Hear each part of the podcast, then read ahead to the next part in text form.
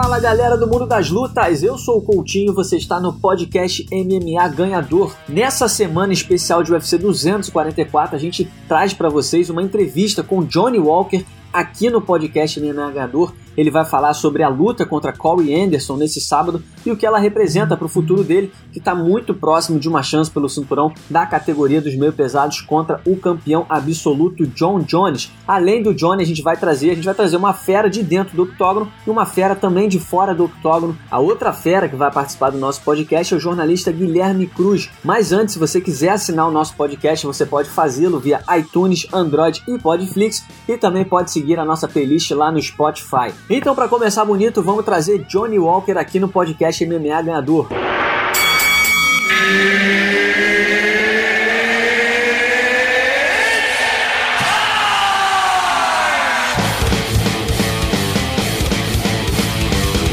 Então vamos lá, Johnny. É, primeiro queria saber dos seus treinos, cara. A gente viu aí que você fez uma preparação especial. Você vive na Tailândia, né? Passou pela Irlanda e terminou esse camp na Rússia. Primeiro eu queria que você falasse como é que foi o seu contato lá na, na SBD, né, com John Cavanagh, com quem que você treinou por lá e o que, que você conseguiu trabalhar no tempo que você ficou por lá. Eu fiquei duas, duas ou três semanas, não me lembro, na Irlanda, treinei bem, uns sparringzinhos lá com a galera, tinha uns caras bons lá, mas não tem muito cara pesado pra treinar, tinha uns dois ou três caras assim, mais pesadinhos. E foi, foi bom, foi bom, a experiência bacana, peguei umas técnicas, tudo experiência, né? Você chegou a ter algum contato realmente direto com o John Cavanagh? Ele ajudou lá ou foi uma coisa mais esporádica, vez ou outra? Não, tive contato, fiquei na casa dele uns 4, 5 dias, sei lá, uma semana. E fiz umas técnicas bacanas, foi no contato conversando e tal. E foi bacana. E Johnny, falando dos treinos na, na Rússia, é, tive a oportunidade de conversar com o seu empresário, ele falou muito do que você foi buscar por lá, né? Que é treinar com bastante wrestling. Fala um pouquinho dessa preparação lá. É, é, foi mais uma necessidade que você achava que você tinha no seu jogo? É algo mais específico para o Corey Anderson? Como é que foi essa experiência o que, que você aprendeu por lá?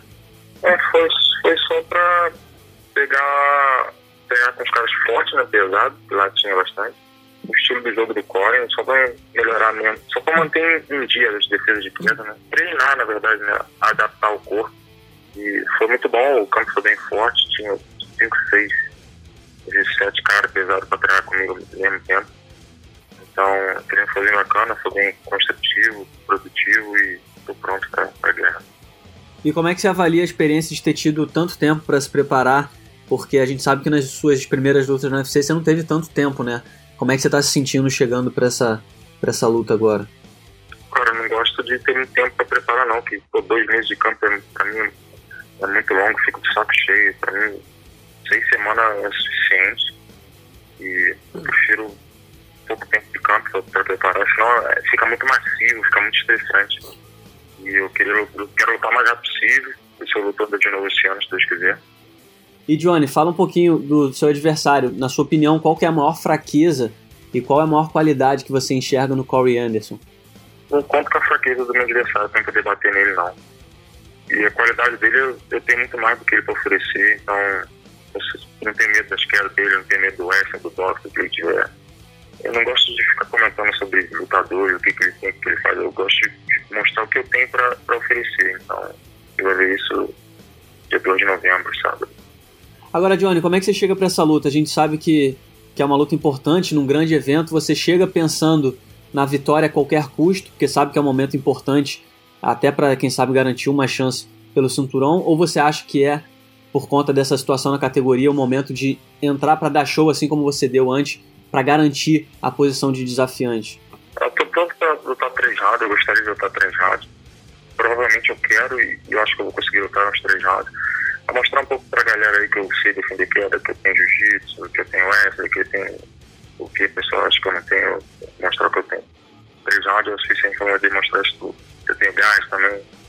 Então, eu só quero lutar os três rounds aí. Talvez eu vou tirar um pouco o pé do acelerador para poder o Corey sobreviver um pouquinho mais e, e fazer um bom trabalho e a galera ver o que, que eu posso fazer.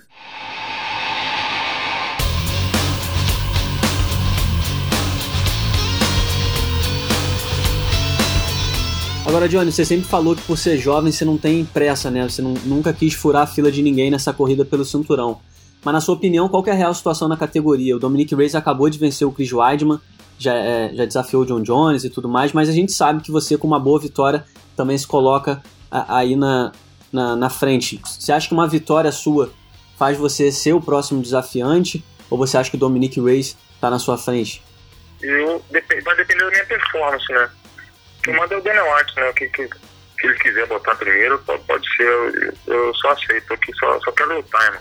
Mim pode ser o Dominic Rice, o próximo pode ser o John Jones, mas o meu foco é o John Jones, cara, eu queria lutar com ele.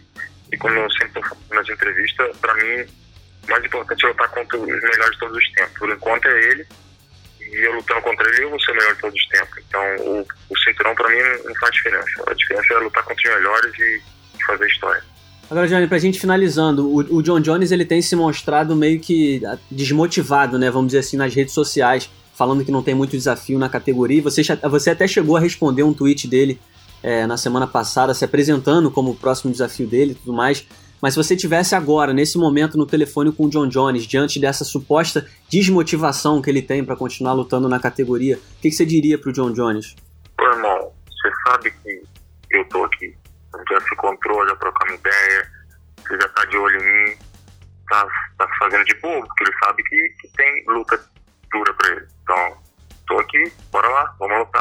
E Johnny, qual que é a sua opinião sobre o, o BMF title, né? A gente vai ter a luta aí do Mais Vidal contra o Nate Dias, a luta principal do UFC 244. Você tem alguma opinião formada sobre a criação desse cinturão e, e, e sobre essa luta entre o Mais Vidal e o Nate Dias? Os caras, os caras têm, têm bastante experiência, já fizeram muita coisa.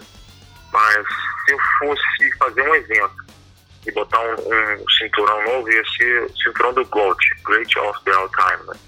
E ia botar o melhor de todos os tempos para lutar, para disputar por esse cinturão. E eu queria disputar esse cinturão aí. Mas você faria, essa ideia seria, você acha que seria legal fazer tipo num formato como era no Pride, tipo um Grand Prix? Ou fazer um, um torneio? Como é que... Como é que... Um Grand Prix, tinha que ser umas três lutas na mesma noite, botar um Grand Prix e gerar um cara na mão na mesma noite. E aí você gostaria de participar, você acha que você, você levaria ela? Acho que é lutadorzinho no, no, no tela, tá ligado? Os caras estão muito no século XXI, tem mais guerreiro. Pra mostrar quem é guerreiro de verdade, se vai conseguir lutar com, com, com, com o braço machucado, ou com, com, se tiver alguma uma lesão, tá ligado? E a luta tem que continuar. Se não quiser continuar, deixa o cinturão lá e você não é o melhor de todo o tempo. Melhor tem que ficar até o final e bater em todo mundo. Boa, Johnny. Para finalizar, queria que você deixasse uma mensagem para os fãs. Tem muita gente na expectativa para essa luta, botando muita expectativa em cima de você. O que, que você diria para os fãs? O que eles podem esperar do Johnny Walker nesse UFC 244? Então, galera, estou preparado, estou forte, motivado. É bom estar de volta, né? E eu espero não ficar muito tempo fora, não.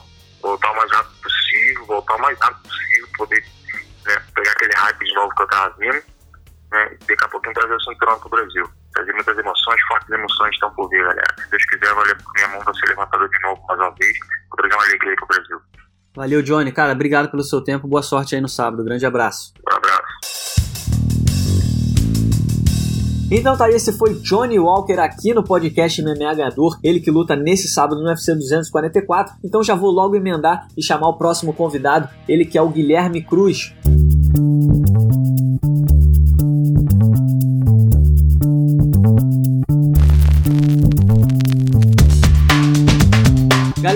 Das lutas, mais uma vez a gente tem a moral de receber Guilherme Cruz aqui no podcast. Ele que é correspondente do site MMA Fight e que estreou recentemente seu blog no Yahoo Sport. Gui, seja mais uma vez bem-vindo ao podcast. Amigo, uma honra, a honra é toda minha de participar do podcast com você. Então, Gui, vamos lá que a gente tem uma semana especial, né, pra gente, um dos maiores eventos do ano no UFC, um dos maiores eventos da temporada. Queria começar falando de Johnny Walker. O Johnny, ele é, é, um dos caras que, que mais tem atraído a atenção do público brasileiro. Ele vai fazer a quarta luta no UFC, mas como a gente sabe, as três primeiras lutas dele foram espetaculares, nocautes arrasadores, e tem muita gente depositando esperança aí que o Johnny Walker pode chegar a uma disputa de cinturão contra o John Jones. Primeira pergunta que eu queria te fazer é o seguinte: é, você compra esse hype que o Johnny já construiu? Você acha que ele realmente tem esse potencial? Ou agora nessa luta contra o Corey Anderson a gente pode acabar tendo alguma surpresa? Uma coisa não, não invalida a outra. É, ele realmente é um é, excelente lutador, está numa fase espetacular desde que entrou no UFC, mas o Corey Anderson é um buraco mais embaixo. Ele é um cara duríssimo, um cara que, se conseguir impor o jogo dele de wrestling, amarrar o Johnny, pode trazer problemas. É, é, acho que essa luta ela vai mostrar onde Johnny Walker, o que a gente pode esperar dele, né? Porque a última luta dele contra o Circo 9 era uma luta que para mim já, já traria um pouco de dificuldade, mas o Johnny venceu em 35 segundos. Então, se ele conseguir fazer a mesma coisa contra o Corey Anderson, é, que não é um cara fácil de se vencer, é, os caras que ganharam dele são só caras de altíssimo nível no UFC. Se o Johnny parar ele, especialmente da forma que ele tem parado todo mundo, cara, é, é um, é um brasileiro para disputar cinturão. Se vai ganhar do John Jones ou não, ele seria um, um grande azarão como todos que são quando enfrentam o John Jones, mas é, se ele conseguir continuar nessa subida contra um cara como o Corey Anderson, um cara é pra gente ficar de olho assim, pra depositar esperança. Agora, Gui, como é que você vê a situação da, da, dessa corrida pelo cinturão? Porque a gente, a gente, muita gente tinha expectativa né, de que o Chris Weidman chegasse na categoria e caso vencesse o Dominic Reyes, ele pudesse cavar uma luta contra o John Jones, seriam dois ex-campeões, nomes expressivos e tudo mais. Mas o Chris Weidman, como a gente viu, foi nocauteado rapidamente pelo Dominic Reyes. Na sua opinião, o Johnny vencendo bem, ele fura essa fila do Dominic Reyes e passa a ser o, o maior candidato? É claro que antes da luta acontecer é complicado da gente prever, mas projetando que o Johnny tenha o mesmo brilho que ele teve nas lutas anteriores, ele teria feito o suficiente para passar o Dominic Reyes e ser o mais indicado para ser o próximo rival do John Jones? Ou você acha que o Dominic Reyes já consolidou essa posição com o nocaute contra o Chris Weidman? Eu acho que ele, na, em questão de nome, qualidade de adversários que venceu, o Dominic Reyes estaria um passo à frente. Mas acho que essa vitória do, sobre o Weidman diz mais sobre o Weidman do que sobre o Dominic Reyes, né? Mas e a luta anterior do Reyes foi uma vitória sobre o Volkan Ozdemir, que não foi lá essas coisas para mim. O Dominic Reyes perdeu essa luta, né? Por pontos, mas tudo bem. Deixando isso de lado, eu acho que o Johnny Walker ele poderia furar a fila pelo quesito é, espetáculo. Se ele, se ele vencer o coreano da mesma forma que, vem, que venceu os outros, ele vai ser uma luta mais fácil de ser vendida para o público americano, para o fã de MMA, do que o Dominic Reyes, que também é essa força invicta e tudo mais. Só que antes do Weidman ele vinha de vitórias por pontos, meio assim. Então, enquanto, enquanto isso, o Johnny Walker está passando por cima de todo mundo considerando que ele faça a mesma coisa com o coreano, não precisa ser no primeiro round, mas, tipo, vencer, de, mesmo que por pontos, mas vencer de forma dominante, eu acho que essa é uma luta que, em termos de espetáculo, vai ser uma luta mais fácil para você vender. Por isso que eu acho que Johnny Walker poderia furar a fila. Não acho que seria o melhor dos mundos para ele enfrentar o John Jones tão rápido assim, né? Tipo, pegar mais tempo de maturação para evoluir como atleta antes de ter um desafio como esse como o John Jones. Mas, pelo outro lado, também, é, cara, MMA é um esporte que você tem que fazer dinheiro, mano. Se você tá com a, com a chance na sua frente de poder enfrentar o John Jones, mano, se joga e vai, cara. Se você for perder, se você vai ter que dar a volta por cima, é paciência, mano. Fica sendo isso depois. Você tem que aproveitar, tem que abraçar as oportunidades que pintam na sua frente. Então, por mais que talvez seja cedo pro Johnny Walker, cara, é... se ele conseguir ganhar do coreano dessa forma, eu acho que eu acho que é mais fácil você fazer essa luta do que o Dominic Reyes com o John Jones. É, eu tô com você. Acho que tem outra coisa também. O evento, né? Um evento muito grande. O, a vitória do Johnny, dependendo de como for, vai ter uma projeção absurda. Então, eu acho que é, ele somaria mais pontos nessa corrida aí do que o Dominic Reyes. Agora, Gui, falando de John Jones, a gente tem visto o John Jones é, é, tweetando aí na internet, meio que provocando a categoria, dizendo que é, quase que demonstrando uma desmotivação, né, por não ter rivais à altura, que ele pensa em subir para os pesados e tudo mais na sua opinião, o John Jones ele tá mais é, é, é, movimentando ali as redes sociais, fazendo um burburinho, ou você acha que ele realmente, no fundo, ele, ele, ele enxerga a categoria dessa forma, sem grandes desafiantes? Porque realmente não tem nenhum desafiante assim 100% é, é, concreto, alguém que faça a gente acreditar que vai ser uma luta espetacular. A gente pode até depositar algum tipo de esperança ou, ou, ou, ou confiança nas performances do Dominic Reyes e do Johnny Walker, mas como você bem falou, nenhum dos dois ainda mostrou algo que faça a gente acreditar que, ele, que eles possam ser ameaças ao reinado do John Jones. A pergunta que eu te faço é a seguinte: você acha que realmente o Jones pode chegar nesse nível de desmotivação e aí justificar a subida para a categoria dos pesados ou, ou emperrar as negociações para uma próxima disputa de cinturão? Ou você acha que ele está mais movimentando as redes sociais, como ele costuma fazer bastante também, né? Não, acho que o John, é, tem um pouco dos dois. Tem mais o John Jones talvez entediado, sem nada para fazer, ver o mundo do MMA, a roda girando, o mundo acontecendo e ele sem um adversário, então talvez seja ele numa tentativa de se inserir numa discussão, num, num, debate público sobre alguma coisa, né? Colocar o nome dele nas, nas rodas de conversa, mas eu também acho que seja um pouco ele desmotivado por um grande desafio, né? Por antigamente tinha ele, pô, ele enfrentou uma pedreira atrás da outra é, durante muito tempo, tinha rivalidade com o Cormier que sempre mantinha aquele interesse em, em cima dele, mas nas últimas duas lutas ele enfrentou caras que mereciam disputar o cinturão, só que não eram atletas que, que as pessoas viam como um grande desafio, né? O Anthony Smith e o, e o Thiago Marreta. Thiago Marreta que fez uma excelente luta, mas antes da luta, você, quando você vende uma luta, está comprando uma luta, um pay-per-view, está comprando sobre a possibilidade, o que, que, pode acontecer. E antes da luta, ninguém via o Anthony Smith e o Thiago Marreta como ah, esse cara realmente tem chance de ganhar do John Jones. Ninguém via com essa possibilidade. Então eu acho que o John Jones está sentindo falta de alguém que o público olhe e pense: pô, esse cara aqui é sinistro, esse cara pode realmente dar trabalho pro John Jones, pode tirar o cinturão dele. Eu acho que ninguém vê isso hoje em dia.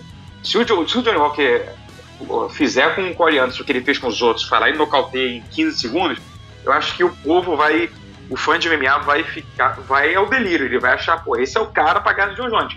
Então acho que isso pode ajudar muito a vender essa luta. Então acho que, eu acho que no fundo o John Jones está torcendo muito por isso.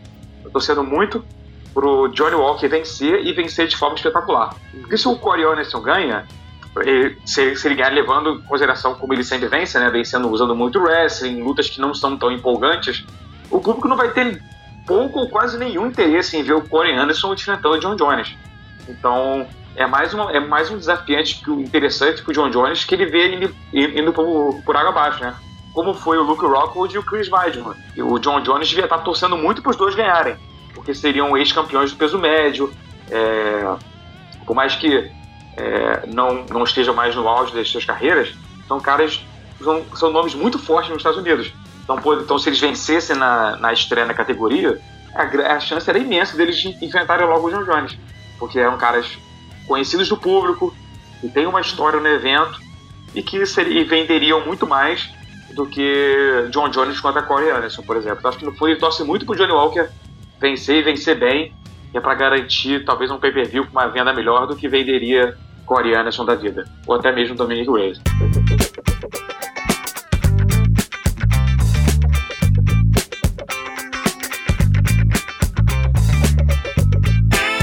A gente sabe, na luta principal né, do UFC 244, vai ter aí o retorno do Johnny Walker. O Johnny Walker é, é, é, meio que o que deixa os brasileiros mais empolgados, né? É claro que os, o fã mais raiz, o fã menos. É, é, é como é que eu posso chamar? Fã de, men, o fã menos de, oca, de ocasião, né?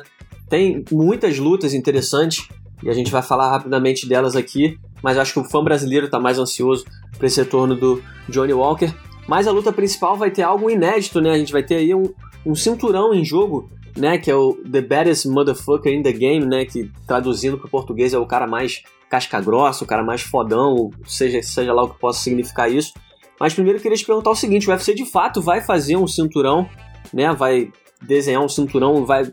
Eu não consigo nem imaginar a cena deles colocando um cinturão no vencedor da noite, mas sei nem como é que vai ser o cinturão, se vai ter um dedo do meio cravado no, na, na, na, cinta. Mas enfim, a gente vai ter aí Jorge Masvidal versus Nate Diaz fazendo a luta principal por esse título que não nunca existiu, né? Que foi criado agora. A gente não sabe nem se vai existir no futuro, mas acho que o Dana White já falou que vai ser uma luta só e, e essa história vai acabar e tudo mais. Mas primeiro eu queria te perguntar é, se em algum momento imaginou que pudesse existir esse tipo de, de título dentro do UFC e o que, que você acha que ele representa, representa diante das circunstâncias e dos caras que estão envolvidos nessa luta? Cara, eu achei a ideia fantástica. É o UFC fazendo o que o UFC não faz, que é pensar fora da caixinha. O... Isso é uma, é uma ideia que eu veria acontecendo, por exemplo, num Bellator, é, em outros eventos. Tipo, entrando na, na, no jogo, pô, o Nate Dias falou isso, mas Vidal, vamos fazer um, é, Eu, eu, eu sou o Nate Dias, quando ganhou do Pet, falou que ele ia defender o cinturão na próxima luta, que era o cinturão do Pérez Motherfucker e tudo mais. E o UFC, ao invés de fingir que isso não aconteceu ou não dá tanta importância, porra, é uma parada fantástica, uma ideia muito boa e vai atrair atenção, que vai virar. Cara, as pessoas só falam desse cinturão. A luta no fim de semana é uma luta fantástica, o card é muito, muito bom. E as pessoas ficam debatendo o cinturão, pô, que ideia maneira, as pessoas estão muito curiosas para ver o cinturão, estão tão, tão curiosas para ver essa luta. Sabe que esse cinturão, por mais que o UFC diga que ele não vai ser defendido, que só é feito para essa luta e acabou e tal, quem ganhar no sábado vai pegar esse cinturão, vai colocar no ombro e vai ficar rodando por aí, vai dar entrevista com esse cinturão no ombro, vai falar que ele é o cara mais fodão e que tudo mais. Na próxima luta, o cara vai levar o cinturão dele, vai falar: esse é meu cinturão, mas o UFC não vai é, varrer isso para debaixo do tapete, porque isso está fazendo sucesso, isso vai ser usado no futuro, uhum. nas próximas lutas de quem vencer. Então é uma ideia fantástica, uma ideia genial que eu nunca imaginei que fosse acontecer. Acho que ninguém imaginava uma coisa dessa fosse acontecer, nem mesmo o Nate Diaz, o Masvidal, imaginavam que isso, que isso fosse possível, né? Mas eu acho fantástico. É uma jogada de marketing muito inteligente do UFC embarcar nessa jogada, nesse, nessa, nessa ideia do Nate Diaz, né? Você acha que essa ação deveria, de alguma forma, ser um precedente para o futuro, para a criação de novos títulos é, é, inéditos, ou você acha que seria mais especial se fosse um, um caso só, ou quem sabe de forma esporádica? Não, acho que é uma, uma, uma coisa mais. Tem, tem, ele tem que ser único. Ele foi de forma muito orgânica, não foi algo forçado, né? O UFC virar e falar assim: ah, vamos criar um cinturão do cara mais fodão com esses dois caras aqui. Acho que isso seria muito forçado. A parada que nasceu natural de uma entrevista por luta do Nate Dias, que todo mundo começou a falar sobre isso, falar sobre isso até virar realidade. Então acho que o UFC embarcar nessa agora e falar: ah, vamos agora criar um cinturão. O cara, que, que, que nem o Demian Maia brincou na, na entrevista pós-luta dele, né? Que ele, ele queria um cinturão de melhor rapper do, do UFC, alguma coisa nesse sentido, assim. Uhum. Então, assim, pô, ele falou brincando, obviamente, o UFC não vai fazer isso. E se fizesse, não ia ter tanta graça, não ia ser a mesma coisa. Ia diminuir esse é, BMF para fazer outras coisas. Não ia. Acho que, a não ser que surja uma parada suja muito organicamente, muito natural, acho que o UFC não tem que inventar de querer fazer mais, mais cinturões desse tipo, não. Agora, Gui, independente do que representa, né, do cinturão, a gente está falando de um confronto entre dois dos caras mais interessantes, personagens mais interessantes, personagens e lutadores também interessantes que a gente tem hoje no plantel do UFC. Queria saber a tua análise da luta, quem que você acha que, que vence. Nas casas de apostas, o Masvidal é o grande favorito, né? Tá mais atividade, o Nate Diaz sempre tem aquela, aquela ausência dele do octógono, volta, faz as lutas, depois some por, por anos e tudo mais. Mas ele fez uma luta decente contra o Anthony Pettis na última apresentação dele, venceu. Mas o Jorge Masvidal está vivendo um ano arrasador, né? Nocauteou o Darren Till e o Ben Askren. Ben Askren na última luta em 5 segundos. Então, o que, que, você espera dessa luta? Você acha que, que ela vai durar 5 rounds? Você acha que a gente tem alguma surpresa nesse caminho aí? Cara, essa é uma luta bem complicada, cara. Bem, bem difícil, cara. O Masvidal tá vindo de duas vitórias espetaculares mas sei lá, eu, eu, eu, eu inclino um pouco a favor do, do Nate Diaz nessa luta, por mais que ele tenha ficado muito tempo parado aí pela luta do Conor e do Pet, eu inclinaria um pouco a favor dele. Pelo estilo de jogo, é, Cinco o boxe dele, o, o teu jogo de chão, o, o cardio dele, o gás dele para cinco rounds é outro nível de, de preparação física. Eu não, não sei como é que o como é que o Masvidal faria cinco rounds. Ele não, não se, se, eu, se eu não me engano, ele nunca fez cinco rounds na carreira. Então, é, é sei lá, é, é, meio, é meio difícil de, de saber como ele vai lidar com isso. E, cara, essa é uma luta realmente é bem intrigante, cara, porque são dois jogos muito bons em pé. O Nate Diaz tem um chão que não precisa nem comentar. Então, sei lá, eu, eu, eu vejo um pouco de vantagem pro Nate Diaz, mas não quer dizer que o Masvidal possa quebrar a banca. Quebrar a banca não, porque na banca ele é favorito, né? Mas me, me surpreender nesse sentido, não. É, tô contigo também, Guia. Também tô, tô mais inclinado a achar que o Nate Dias pode se dar bem nessa luta. É uma luta muito interessante, né, cara? Tudo pode acontecer. O Nate Dias é um cara muito difícil de ser nocauteado, embora mais Vidal esteja com poder de nocaute afiadíssimo. Mas o fato de ser uma luta de cinco rounds, é um super evento. A gente também já viu que o mais Vidal ele não é o tipo de cara que quebra, né? No, sobre os holofotes, pô, um cara que nocauteou o Devin Till dentro da Inglaterra e nocauteou o Ben Askren naquela forma num evento gigante como foi o UFC 239. É, é, acho que ele vai lidar muito bem com o tamanho desse evento, coisa que o Nate Diaz já está acostumado depois das lutas contra o Conor McGregor e tudo que ele já passou na carreira dele, mas eu também acho que o fato dessa questão da preparação física, uma luta de cinco rounds, embora o Nate Diaz não seja um dos caras mais ativos, ele é o cara que está sempre treinando, está sempre preparado para esse tipo de luta mais comprida. Eu estou muito curioso de verdade, mas eu estou bem na, na mesma posição que você. Eu estou inclinado a, não, não descartando as chances do Masvidal, mas eu estou inclinado a acreditar que o Nate Diaz pode vencer.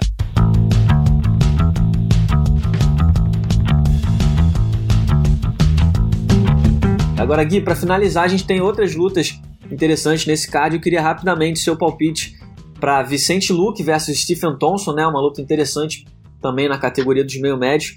E Darren Till versus Kelvin Gastelum. Cara, a luta do, do Vicente Luke é uma oportunidade espetacular para ele, finalmente pegando alguém do escalão de cima da, da divisão, né? Depois de trocentas vitórias seguidas e tal, vai finalmente pegar um grande desafio e pega o Stephen Thompson que tá precisando se provar, né? Ele só venceu uma das últimas cinco, ele tá numa, numa encruzilhada na carreira. É, o momento tá todo a favor do Vicente Luque, por mais que seja a primeira vez que ele tá numa luta tão grande, né? O, Vicente, o Stephen Thompson já tá acostumado a isso. Eu apostaria no Vicente Luque, porque ele, além da parte. O Stephen Thompson tem um jogo em pé muito bom, um karatê e tudo mais. O Vicente Luque também é muito bom em pé. Ele gosta de trocar porrada, ele gosta de violência, ele gosta de sair na mão. Mas ele também tem um jogo chão que é muito bom. Então, se ele conseguir misturar os dois é, contra o, o Thompson, pode ser que isso pese a favor dele. E já o Kevin Gaston com o Darren Till, cara, é uma luta que eu vejo favoritismo pro Kevin Gaston, basicamente porque o Darren Till, ele, por mais que os dois sejam da categoria de baixo, o, Devin Till subindo agora e o Kevin Gaston já tendo subido há um tempo atrás, eu acho que o Devin Till pegou a luta cedo demais. Ele, pô, tá vindo de, de duas derrotas, a última em março foi, foi nocauteado forma meio brutal, assim, pelo Masvidal, então acho que subir de categoria para dar uma, aquele, aquela, aquela reviravolta na carreira, né, dar, dar uma sacudida e colocando ele logo contra um cara que bate muito pesado, por mais que a diferença de altura seja gritante, o Kelvin Gaston é um, é um, cara que é guerreiro, cara. Ele na última luta contra o Adesanya fez uma luta espetacular. Outro cara que ganhou o cinturão, né? Então, eu vejo o favoritismo do Kevin Gaston. Acho que se fosse para caravar assim, alguma forma que ele vence, eu acreditaria que, que ele que essa luta não, não vai durar três rounds, não vai acabar com 15 minutos para a decisão dos juízes. Eu acho que eu daria um favoritismo pelo momento pro, pro Kevin Gaston. Boa, Gui, mais uma vez estou com você. Não, a galera que tá ouvindo deve achar, pô, mas esse cara só vai na onda do, do, do Gui, pô, o Gui sabe de tudo, mas a gente tem que ir porque o cara entende, entendeu? Então, mas eu tô com você também, eu acho que. Eu só tô preocupado, eu quero, tô muito curioso para ver é, é, é, o Darren Till contra o Kelvin Gastelum. Acho que eu concordo com essa parte de, de ele estar tá voltando rápido e tudo mais, mas é, também tô curioso para saber como é que vai ser o Kelvin Gastelum depois da guerra que foi a luta contra o Adesanya, né? A gente sabe que lutas de cinco rounds cheia de danos dessa forma muitas vezes acabam mudando um lutador. É, Kelvin provou muito naquela luta, mas não sei, tô com um pouquinho o pé atrás. Eu tô dando favoritismo pro, pro Kelvin também, mas tô com um pé atrás em relação a essa luta. E também acredito muito no, no Vicente Luque, gostei da tua frase, Vicente Luque gosta de violência e é, eu acho que é exatamente isso. Ele é um cara que não, não corre da, da trocação. O Stephen Thompson tem um estilo um pouco mais cadenciado, né? usa distância e tudo mais, mas eu acho que o Vicente pode conquistar a maior vitória da sua carreira nesse sábado. Gui,